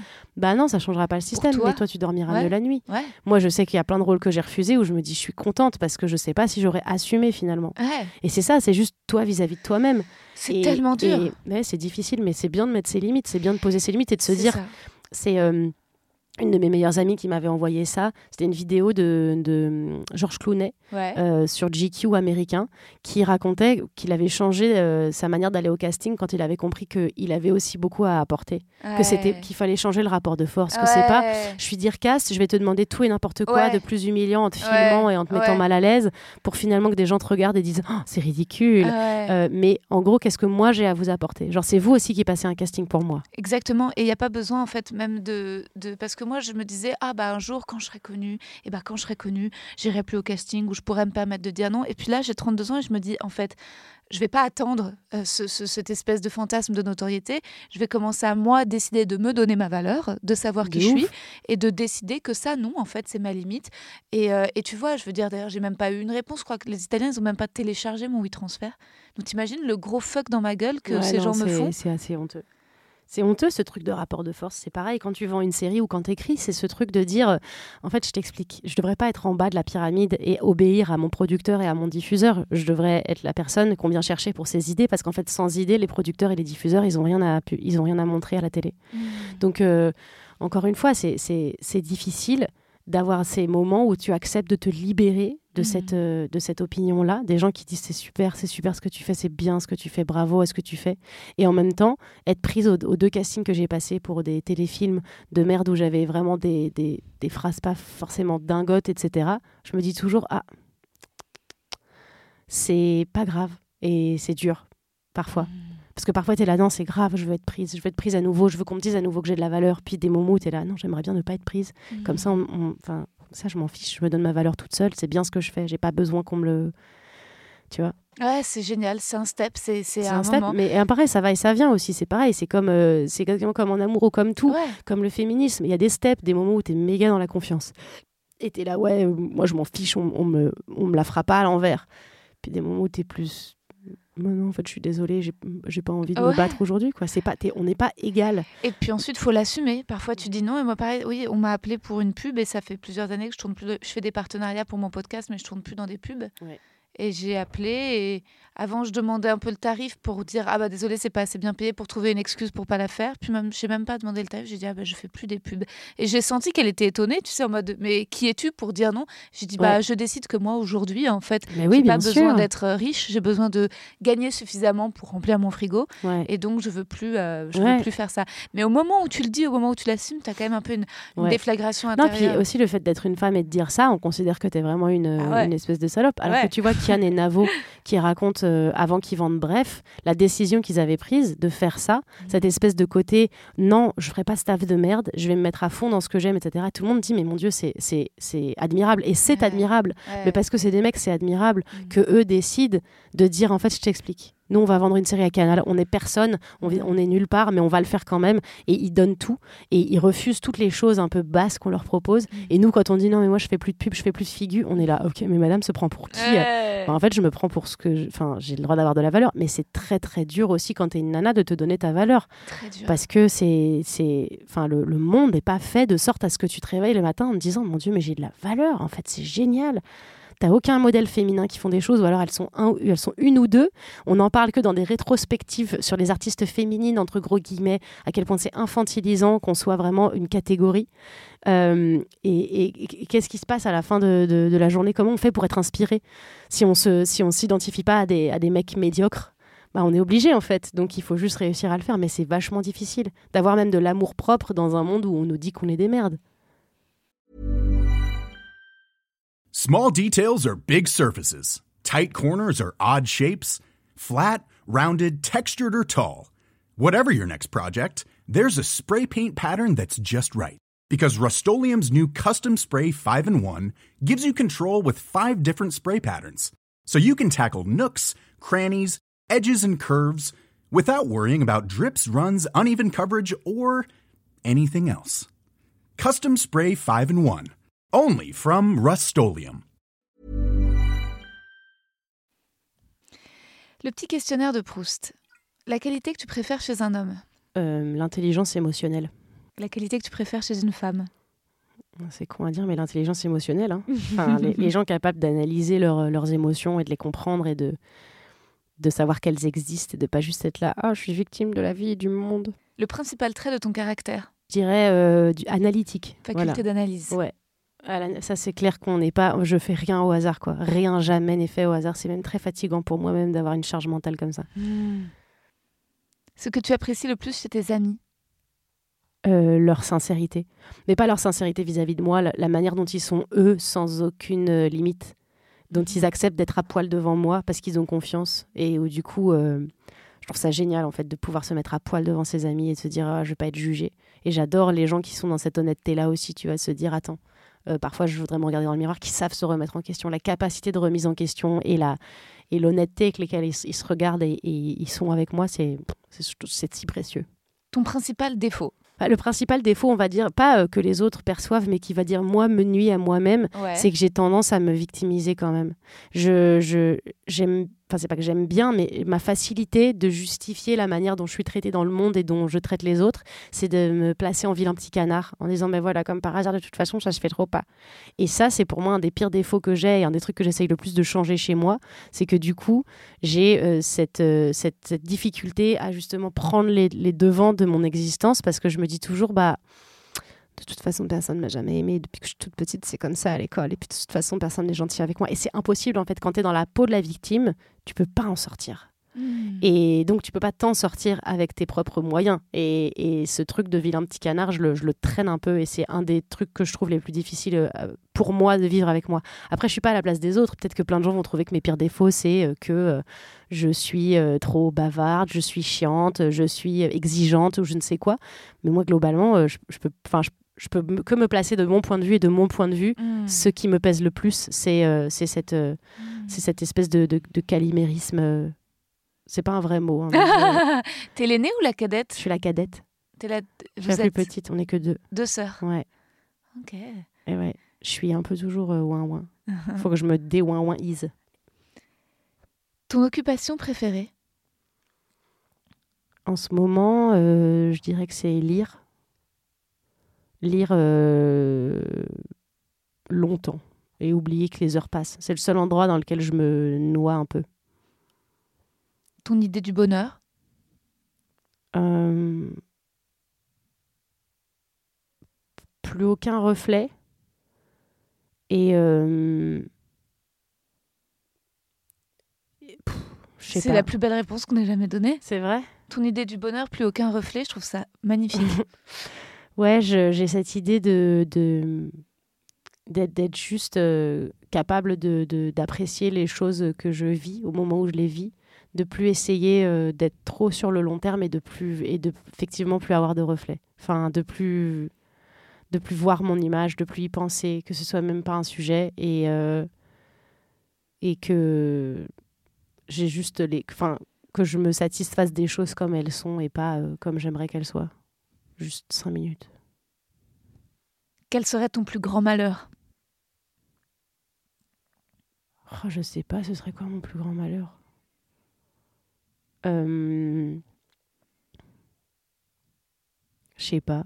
Je, je sais pas si c'est parce que genre j'ai vécu plein de merde dans ma vie comme plein de gens, mais que j'ai l'impression d'en être toujours relevé. Euh, mais je pense que ouais, enfin mon, mon, plus grand malheur, euh, ce serait de, de... je j'arrive pas à être assez euh, inquiète parce que là je me dis est-ce que c'est d'être toute seule, mais non parce que ça n'arrivera pas parce que je suis entourée de gens formidables qui me laisseront pas toute seule et qui seront toujours mes amis. Enfin je vois pas mon plus grand malheur. Je je sais pas, je pense que ce serait de me perdre dans, dans quelque chose et de pas me reconnaître. Ce serait de faire des choses que j'ai jamais fait pour ma carrière. Ce serait de, d'avoir la grosse tête d'un coup ou d'estimer que. Euh, euh, je, ouais, c'est de, ce serait de quitter la vraie vie.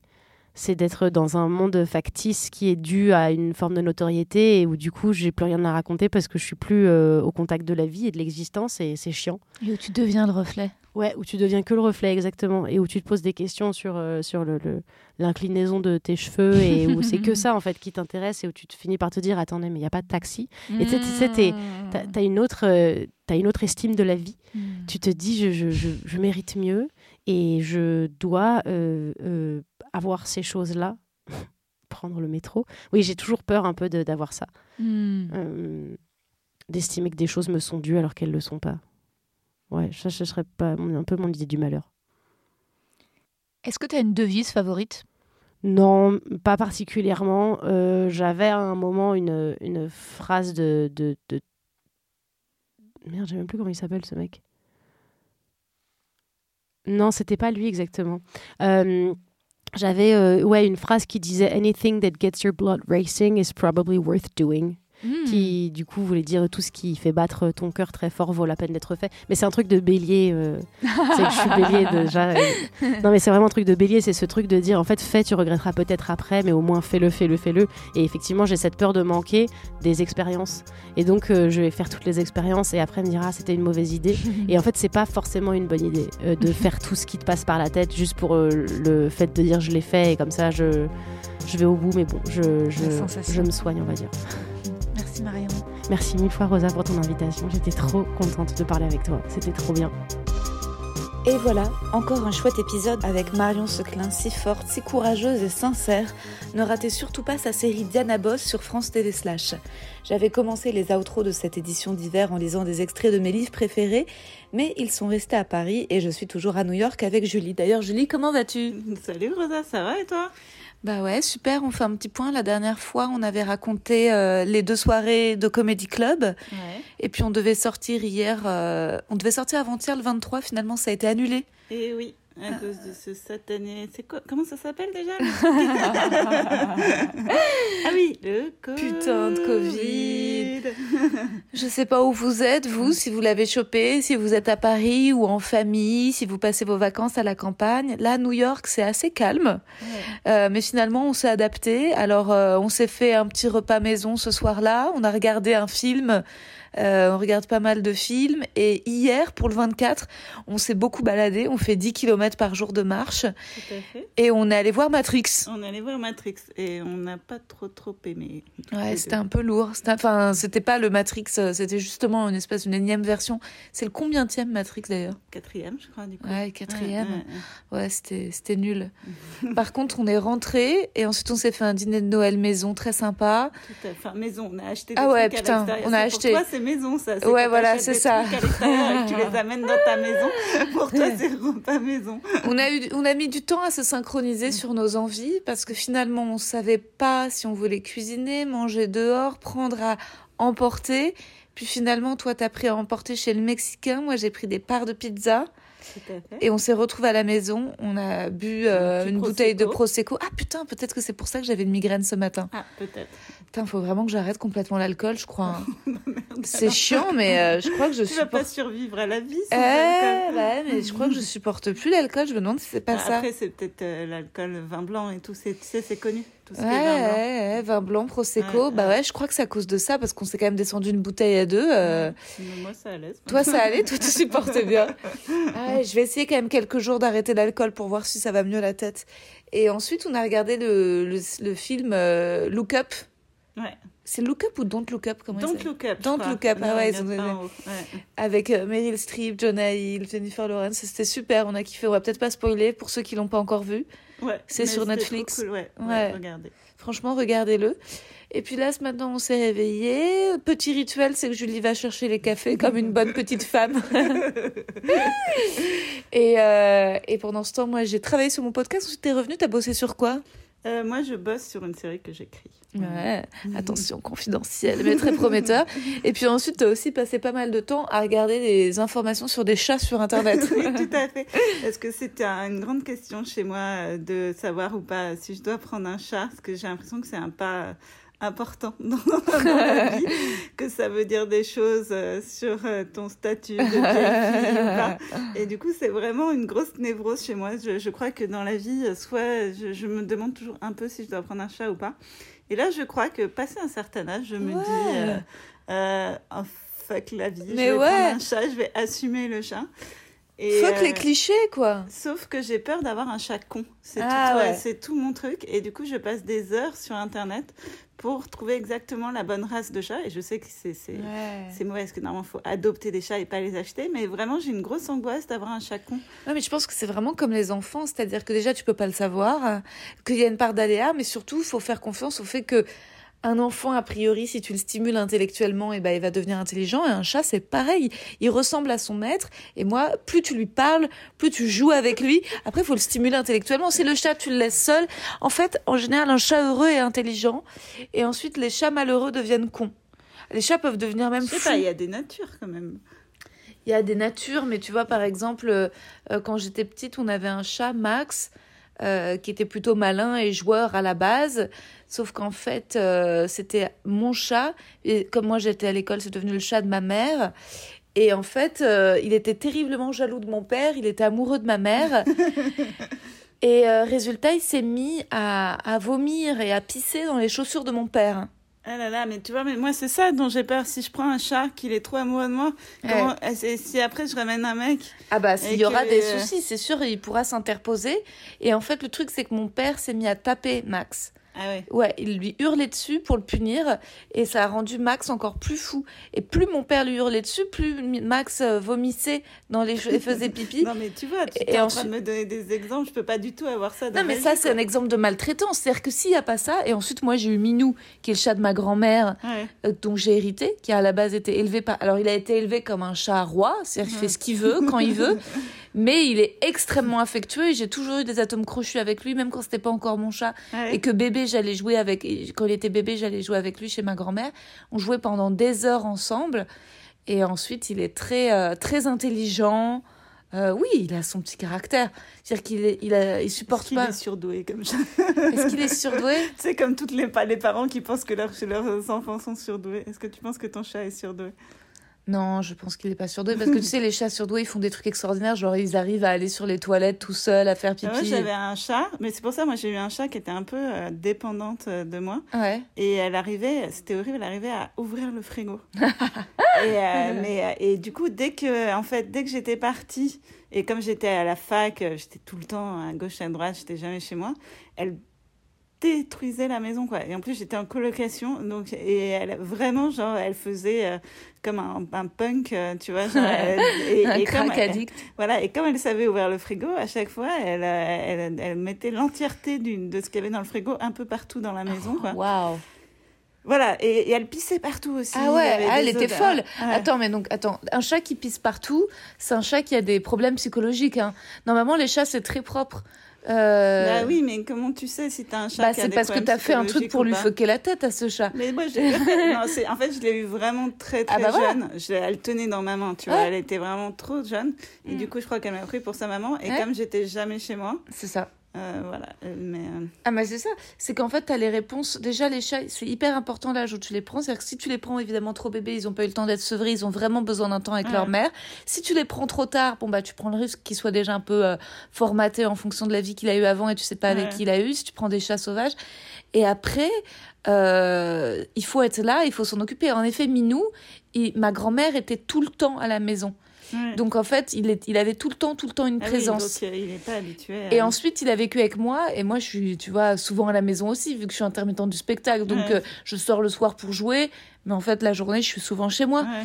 Et donc, il est hyper habitué à la compagnie. Et c'est vrai qu'il est beaucoup plus malheureux quand il est seul.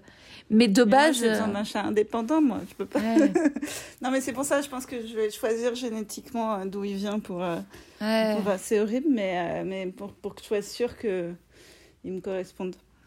Après, Minou, il est quand même indépendant, tu vois. Je veux dire, parfois, il fait sa life. C'est juste que dans le. Dans, il est plutôt, euh, en effet, euh, affectueux, câlin, joueur. Il a ses petites crises de folie. Après, moi, j'en suis folle. hein. Je suis folle amoureuse de lui. Là, il manque. Mais c'est vrai qu'il n'est pas méga indépendant. Mais parce que je trouve qu'un chat trop indépendant, ensuite, c'est un peu. euh, Bah, ça n'a rien à foutre. Là juste pour lui donner à bouffer, quoi. Bah, moi, j'ai envie d'un chat indépendant, mais qui me fasse des câlins. Quoi. Ouais, ouais. Euh, T'as vu le. le, le- c'est le, c'est le meilleur. euh, J'ai- pas envie d'un chat trop, euh, trop collant. Quoi. Ouais. Mais non, mais en principe, si tu l'éduques à pas tout, à, si tu lui mets des limites, il ne il le sera pas, quoi. Je pense que moi, à mon avis, c'est plutôt l'éducation que le code génétique du chat. hein. Ouais. Ouais. Je pense que si toi, dès le départ, tu mets des limites au câlin que tu lui fais, euh, que t'es pas, tu vois, c'est ça, tu dis non, tu dis stop, tu vois, après ils comprennent, hein. Ouais. Ceci que Minou, personne ne lui a jamais dit non. Donc il harcèle, il continue, il veut pas, il se force, il s'étale sur ta tête. Tu sais, moi parfois il se met sur ma tête et puis parfois il se laisse tomber sur ma tête. mais c'est trop mignon. Mais euh, et c'est vrai qu'il a. Mais et quand je lui dis non, je lui dis là, Minou, ne mets pas tes fesses sur ma tête. il va au tout au bout du lit et il me regarde. Mais franchement, te restreins pas. Après, euh, c'est c'est fou, en fait, les clichés un peu miso que t'as sur les femmes, euh, les femmes et leurs chats, comme si, euh, tu vois. euh, Ouais, mais après, moi, je trouve qu'au-delà de ça, c'est vrai, il y a le truc, c'est- j'en parle d'ailleurs dans, mon- dans mon stand-up, le truc de, de l'image de la vieille Ouais, fille, et que je ouais, veux ouais. pas correspondre à l'image de la vieille fille. Mais il y a aussi une réalité qui est que moi, je me dis, j'ai pas d'enfant. Est-ce que, du coup, Ah, ça sera ton enfant. est-ce que, du coup, je vais m'occuper d'un. Enfin, je veux dire, c'est quand même, il faut s'en occuper. Faut euh, l'emmener chez le veto. Quand tu, quand tu pars en vacances, il faut qu'il y ait quelqu'un qui le garde. C'est quand même un- une responsabilité, tu vois. Ouais, mais c'est moins qu'un enfant. Et euh, moi, Minou, il allait genre une fois chez le veto dans sa vie, il est jamais tombé malade. Tu lui donnes sa nourriture le matin, le soir, faut pas cuisiner, Ouais. tu vois, c'est ses sachets, ses croquettes. T'as toujours des gens en vacances qui sont là pour s'en occuper. Au final, les gens, ils adorent les chats. Donc parfois, ils sont contents de, de récupérer un chat et d'avoir pour faire joujou. Ouais. Et euh, après, oui, ça va devenir ton enfant. Parce que t'en seras folle. tu vois, euh, je sais qu'en général, les gens qui prennent un chat, ensuite, bien sûr, ils deviennent fou amoureux de leur chat. Ouais, c'est peut-être ça qui me fait peur. bah parce que c'est quand même une énorme source d'affection. C'est vrai que euh, c'est vrai que c'est c'est ça donne de l'amour, ça ancre dans la vie. Moi j'adore. J'avoue que je je peux pas j'ai aucune euh, rationalité là-dessus. J'ai toujours adoré les chats, j'ai toujours voulu des Ouais, chats. moi aussi, mais euh, c'est en avoir un. euh, C'est comme les enfants, hein, j'adore les enfants. Ouais. mais c'est moins chiant. Tu vois, il y a pas à le sortir comme un chien, il y a pas à l'amener chez le toiletteur. Un chien c'est vachement plus Ouais, engageant. vrai, Un chat, c'est propre, ça se nettoie soi-même, ça se, tu vois, ça se. Après, ça peut développer des petites névroses. Par exemple, Minou faisait des crises de boulimie à un moment, tu vois. Mais en fait, j'ai changé ses croquettes et ses sachets pour des trucs qui lui donnent plus de satiété, et maintenant, il fait plus ça. Parfois, il fait ça quand je rentre trop tard et qu'il a faim, alors Ouais. il bouffe n'importe quoi. Mais certainement, il doit reproduire des troubles alimentaires que Ouais. moi-même j'ai, tu vois. Ouais, ouais, Ouais. Non, franchement, lance-toi, tu verras, c'est tellement de bonheur. Écoute, Je euh, je... reviendrai dans ton podca- podcast quand je Ah ouais, chat, après nous- six mois de chat pour euh, faire un, pour faire un bilan. C'est clair. Mais non, c'est vrai que c'est trop mignon. Puis tu vois sa petite tête. Puis aussi, c'est de voir de la beauté et voir de la nature. Et c'est trop bien de vivre avec un animal. vrai, moi c'est vrai que j'ai un truc avec les animaux. Vraiment, j'adore les Ah, animaux. ouais. Donc avoir un animal à la maison, j'avoue qu'il y a un côté un peu. C'est rigolo quoi. Bah ouais, c'est trop rigolo. Oui, c'est une autre présence, quoi. C'est c'est- c'est ça aussi la vie, quoi.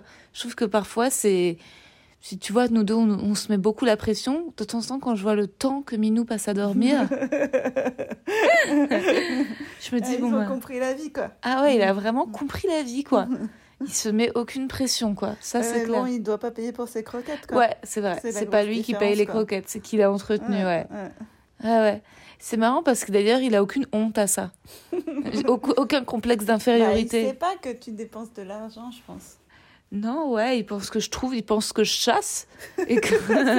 Quand tu pars de la maison, il pense que Ouais. tu vas chasser des croquettes, quoi. je pense qu'il il pense que je sors chasser. Après, t'as des différents types de chats. T'as des chats à la campagne qui sortent, qui eux, qui sont des chats, des chats chasseurs. Ouais. Mais il paraît que euh, ça, j'avais lu parce que euh, pour les souris, euh, ce que j'avais emprunté le chat de mon père, parce que Mhm. j'avais des souris. Et, euh, et en fait, ils chassent pas du tout pour euh, se nourrir. C'est pour ça qu'en fait, il disait que si tu veux qu'un chat chasse les souris, il faut bien le nourrir. Parce qu'en gros, la souris, c'est un cadeau contre Mhm. les croquettes. Et qu'en fait, c'est pas du tout pour se nourrir. Et même les chats à la campagne, c'est comme ça. C'est pour euh, te donner une, Un euh, trophée. un trophée. Et du coup, si tu les nourris pas, parce qu'il y a des gens qui se disaient, je les nourris pas bien comme ça, ils vont aller se, Ouais. ils vont aller chasser les souris. Et en fait, ça marche pas parce qu'il faut euh, Ouais. bien les nourrir, qu'ils soient contents et qu'ils te donnent en échange des souris, quoi. Ouais, c'est aussi comme ça que je marche dans le travail, moi. plus on me fait des compliments, plus on me dit des choses gentilles, plus je suis efficace, plus on me met la Plus pression. Tu vas chasser des souris. Ouais, plus on me dit t'es pas assez, pas assez bien, moins, moins, moins je produis et moins bien je produis. C'est mon éditeur, quand je, chaque, chaque lundi, tu sais, je lui envoyais des nouvelles pages. Il me faisait quand même, il me donnait beaucoup confiance. C'est beaucoup grâce à ça que j'ai réussi à écrire. C'est grâce à ses compliments, quoi. Ouais. Mais c'est vrai qu'on avait un chat, Max, et euh, quand il était tout petit, qu'il n'était pas encore totalement domestiqué, on l'amenait à la maison de campagne à la Mélie en Aquitaine. Et il chassait, et il, une fois, il, il calait entre ses crocs la souris, et il la déposait à mes pieds ou aux pieds de ma mère. Ouais, c'est des. Il faut ouais. pas les engueuler, c'est dur. Parce que, Ah non, il faut surtout si pas le c'est vexer. Le matin, euh, c'est le matin, Ouais, ça- un peu genre. euh, Ouais. Mais faut Oui. pas les. Mais c'est pour ça qu'aussi il faut choisir son chat pour la Paris parce qu'il faut pas des chats cha- trop chasseurs. Parce que, Ça, tu euh, peux pas. Ça, c'est la vie qu'il va mener. C'est. la- En fait, si euh, tu faut prendre un chat qui a pas sa ma- ses parents ne viennent pas de la campagne. Ah ouais. J'avais lu ça et ils ont beaucoup moins l'instinct chasseur. Ah, c'est possible parce que Minou, ses parents sont du sud. Donc peut-être que c'est pas la campagne campagne, euh, mais euh, en effet, c'est vrai que les les chats chasseurs après sont très indépendants et moins câlins hein, parce qu'ils Ouais. aiment passer leur vie dehors. Parce euh. que- puis surtout, si tu es en appartement, ils vont, ça va les rendre trop, rendre trop Ouais. malheureux. Alors qu'il y a des chats qui n'ont absolument rien à foutre euh, de pas Ouais. aller dehors. Mais il y a des chats euh, qui ont l'instinct d'aller dehors et même de se barrer et tout. Donc ça peut être chiant. Parce que euh, quand tu les perds, moi je l'avais perdu comme ça, mon chat. euh, je- C'était horrible. Ouais, c'est horrible. Euh, et elle venait de la campagne. Donc euh, tu vois, et elle s'était barrée. Ça a été un drame. L'ai- je viens de je l'ai retrouvée, mais dans la cave. Et en fait, elle était dans la cave de mon, app- de mon immeuble. quoi. Oh. Mais euh, alors j'avais fait tout le 20e arrondissement pour la trouver. Et en Ah, fait, là, tu putain. vois, comme quoi. J'ai eu un truc comme ça aussi une fois avec Minou. J'ai pété les plombs. Bah, c'était. euh, j'étais, je sais plus ce que je faisais. On était chez. J'étais avec un ex amoureux, chez ma mère. Qu'est-ce qu'on foutait là-bas? Est-ce que j'habitais encore là-bas? Le fait est que Minou a sauté du quatrième et dernier étage. Ouais. Et enfin, il est tombé. Et ensuite, j'ai mis du temps à entendre le plouf, à voir un truc. Ah Quand j'ai compris que c'était le chat, on est sorti dans la rue et j'ai hurlé Minou, Minou, et je le voyais pas. Et là, vraiment, j'ai commencé à pleurer de Faut faire un désespoir. paquet de croquettes, tu connais le truc? Il faut, euh, il faut, en fait, faut prendre un paquet de croquettes et, Et l'agiter. Et l'agiter pour les faire. Mais en revenir. fait, on a marché et il était euh, dans le garage, terrorisé. Ouais. Et il s'était caché derrière une poubelle et il avait le, le museau tout ensanglanté. Mais quand même, le fait est qu'il est retombé sur ses pattes. Après, il a toujours eu une patte boiteuse depuis. Ah ouais Donc il s'est quand même fait mal. Moi, j'avais le, le chat de mon frère qui était, euh, qui était tombé de genre euh, du sixième et qui avait rien eu. Quoi. Ah, c'est fou la Et je crois souplesse. que hein. plus, plus il tombe de haut, et moins c'est Ah. dangereux en fait. Enfin, enfin après, il faut pas que ce soit. Ouais, la tour 15e Eiffel, ouais. Mais euh, je crois que c'est plus dangereux, genre au deuxième étage qu'au cinquième, un truc comme ça. Parce qu'il il faut le temps qu'il se retourne. et Ah ouais. ça. Ouais, j'avais lu ça. Ah, intéressant. ça sur Internet. On t'a dit ça sur Internet. ah là là, qu'est-ce que et quel soulagement quand j'avais vu cette tête et je m'étais dit mais oh, qu'est-ce que je l'aime, qu'est-ce que je l'aime. Ah ouais, c'est fou. Je suis tellement heureuse de l'avoir retrouvé. Moi, c'est l'une de mes pires craintes, le perdre ou qu'il meure. Ah, je me dis quand il va mourir, ce sera horrible. Et surtout que là, il a bien vécu, hein, il, aura, il a plus de 15 ans. hein. Après, ça sera horrible, mais pareil, je me suis dit, bon, j'aurais tellement, tellement profité de lui. c'est un peu pour ça que j'ai peur de prendre un chat aussi. Oui, mais ça vit longtemps, tu vois. Toi, Ouais, si tu le prends si bébé, t'as longtemps. 20 ans de chat, tu vois. Ouais, ouais, ouais. Ouais. C'est quand même un truc de plus dans ma vie qui peut mourir, quoi. Ah oui, c'est sûr. ah, et, c'est sûr. et ça, c'est sûr que c'est. Si tu t'y attaches, euh, enfin, moi, je, vraiment, c'est un cauchemar. Je me dis que Minou, si jamais il disparaît, ça va laisser un. Si jamais il va disparaître, hein, il va mourir. Oui. c'est sûr, en fait. hein. Ah, mais tu vois, pour moi, c'est pas possible, quoi. Ouais. Ah non, c'est sûr, c'est. euh, Ouais, c'est trop mignon. Alors là, qu'est-ce qu'on va faire? On va prendre nos douches. Et euh, on va aller manger des pancakes. Ah ouais, je commence à avoir faim, pas toi? Euh, ça va, mais j'ai fait un peu tout le temps dans ma vie. ça va aller. Bon, bah alors euh, doucement, euh, on vous laisse et on va aller manger des pancakes. Allez, bisous les Bisous. de. Bye